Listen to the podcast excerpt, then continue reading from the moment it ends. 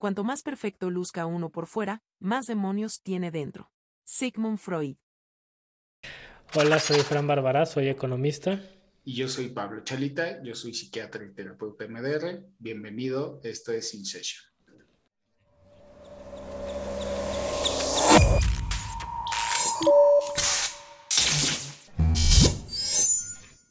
En cualquier triángulo, ¿quién es el traidor? ¿Quién el rival invisible y quién el amante humillado? Uno mismo, uno mismo y nadie más que uno mismo. Erika John. ¿Viste el documental que te dije de Lula Rowe? No. No me acuerdo.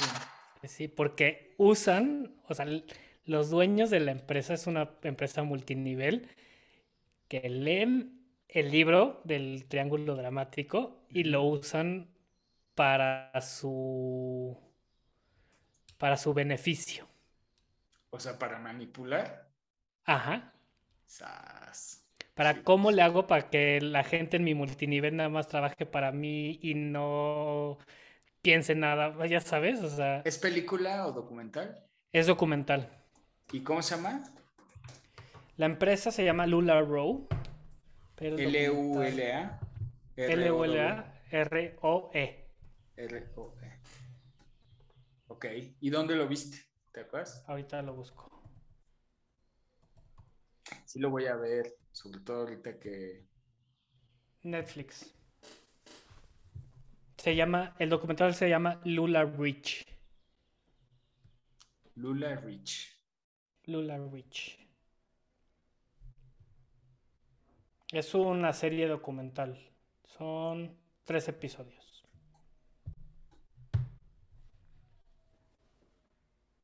Ok. Está en Netflix, Lula Rich. Lo voy a buscar, sí. Sí, sobre todo te digo, ahorita que estoy dando este, esta nueva versión me va a ayudar a darles ejemplos o, por ejemplo, decirles. Bueno, es que el ejemplo de la maquinita ahorita que me lo estabas contando me vino a la cabeza tantas imágenes de series de televisión y películas que generalmente es la, la típica escena que usan es algo está pasando en un hospital, ¿no? O en una oficina donde hay una maquinita y, se le queda el brazo atorado en la máquina al intenso que hasta metió la mano para jalar el producto que no le aventó, ¿no? Y entonces tiene que llegar alguien a rescatar al güey que tiene la mano atorada en la máquina, ¿no? Pero, pero hay un montón de series y películas que tienen esa escena. La máquina, sí. Sí, sí, ¿no? la metáfora de la máquina. O la rompen o rompen el cristal y. No, o sea. Pero sí. Sí, sí. Es bueno. O sea, eso del triángulo.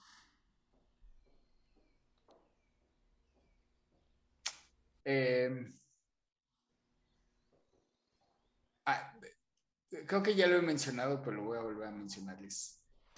Siempre he tenido, siempre, en los últimos años, desde que dejé de dar el describiendo, no me he quitado la espina de volverlo a dar. Esa es la realidad, ¿no? O sea, porque sé que a mucha gente le sirve y le ha ayudado y tal. Pero es, es que es bien conflictivo y porque como no tiene un fin específico y palpable, o sea, que tú le digas a alguien, tú sigues este proceso ocho semanas y en ocho semanas tu vida va a ser color de rosa, ¿no? Sí. Este, entonces, pues se puede volver un poco frustrante porque a través de la frustración de la gente, ¿no? Que es, claro. No, pero es que yo hago esto y entonces ya... Y, ¿Ya te leí alguna vez la carta que me mandaron? No, no te, la, te, la, te, la, quiero, te, la quiero leer porque esto explica todo. O sea, es quien lo aplica y quien sigue que tú es, eres el mejor ejemplo, ¿no? De, esto. Sí. Le va a ir bien, o sea, eventualmente le va a ir bien y aunque tenga que de vez en cuando recordar conceptos como está pasando hoy, le va a ir bien, o sea, va a estar en mayor control de su vida y con mejoras en su vida, con cambios significativos en su vida. El problema es quien no lo aplica o cree que solo aplicarlo esas semanas ya es suficiente. Pues, sí. está más complejo. Sí, sí. Hace unos Bueno, ¿qué, ¿te interesa que te lea esta carta? Sí. ¿Esta es la que te mandaron del podcast o de otra? No, me la mandó alguien que tomó escribiendo para sanar. Ah, ok. Y le pedí autorización para compartir un fragmento. Entonces aquí es un buen lugar para compartirlo. De la nada, ¿eh? Me llegó esta carta, son esas que te hacen la vida ese día súper feliz. Sí. Me pone, muy buenos días, doctor. Hoy quiero agradecerle lo mucho que me ayudó y sigue ayudando con el curso Escribiendo para Sanar. Antes del curso, aunque yo sabía que tenía cierto grado de codependencia, no hacía nada para cambiar la situación o no sabía cómo hacerlo. Mi tranquilidad dependía hasta cierto punto de la gente. Por ejemplo, en ocasiones hasta el sueño se me quitaba simplemente porque esperaba que llegara mi esposo a trabajar, de trabajar para compartir un poco de tiempo con él. Y si se dormía rápido, yo no podía dormir o me sentía insatisfecha, sentía que algo me faltaba. Si mi esposo estaba de mal humor, yo me sentía un tanto culpable y trataba de que, de que se pusiera de buen humor, lo que muchas veces me llevó a caer en sus chantajes. También era controladora y perseguía a mis cuñadas con frecuencia. También muchas veces asumí responsabilidades que no me correspondían en mi afán de agradar a la gente. Y en mi trabajo me hacía falta poner límites. Ahora cuido mi trabajo, pero no permito que abusen. Yo pongo límites de forma natural sin pensarlo, no solo en casa, sino también en el trabajo. Aunque amo a mi esposo, mi tranquilidad o estado de ánimo no dependen del estado de ánimo de él. Con la pandemia llegué a tener depresión, eso creo, porque sentía tristeza y me dolía estar sola. Hacía home office y sentía que el día empezaba cuando llegaba mi esposo, o cuando terminaba mi jornada y bajaba a ver a mis cuñadas. Ahora sigo en home office y disfruto mi trabajo, me siento útil, disfruto también de mi propia compañía, de mi persona, de mi tiempo y mi espacio. Hago algo de ejercicio y he cambiado algunos malos hábitos que tenía. Ya no necesito que alguien me acompañe a donde voy para querer ir. Disfruto de la compañía de la gente porque siempre he sido sociable, pero no dependo de esta para ir a donde quiero o necesito ir. Aunque tengo trabajo por hacer, lo, aún tengo trabajo por hacer y lo voy a hacer. Hoy mi esposo me reclamó por algo que no le di y que es bueno para su salud.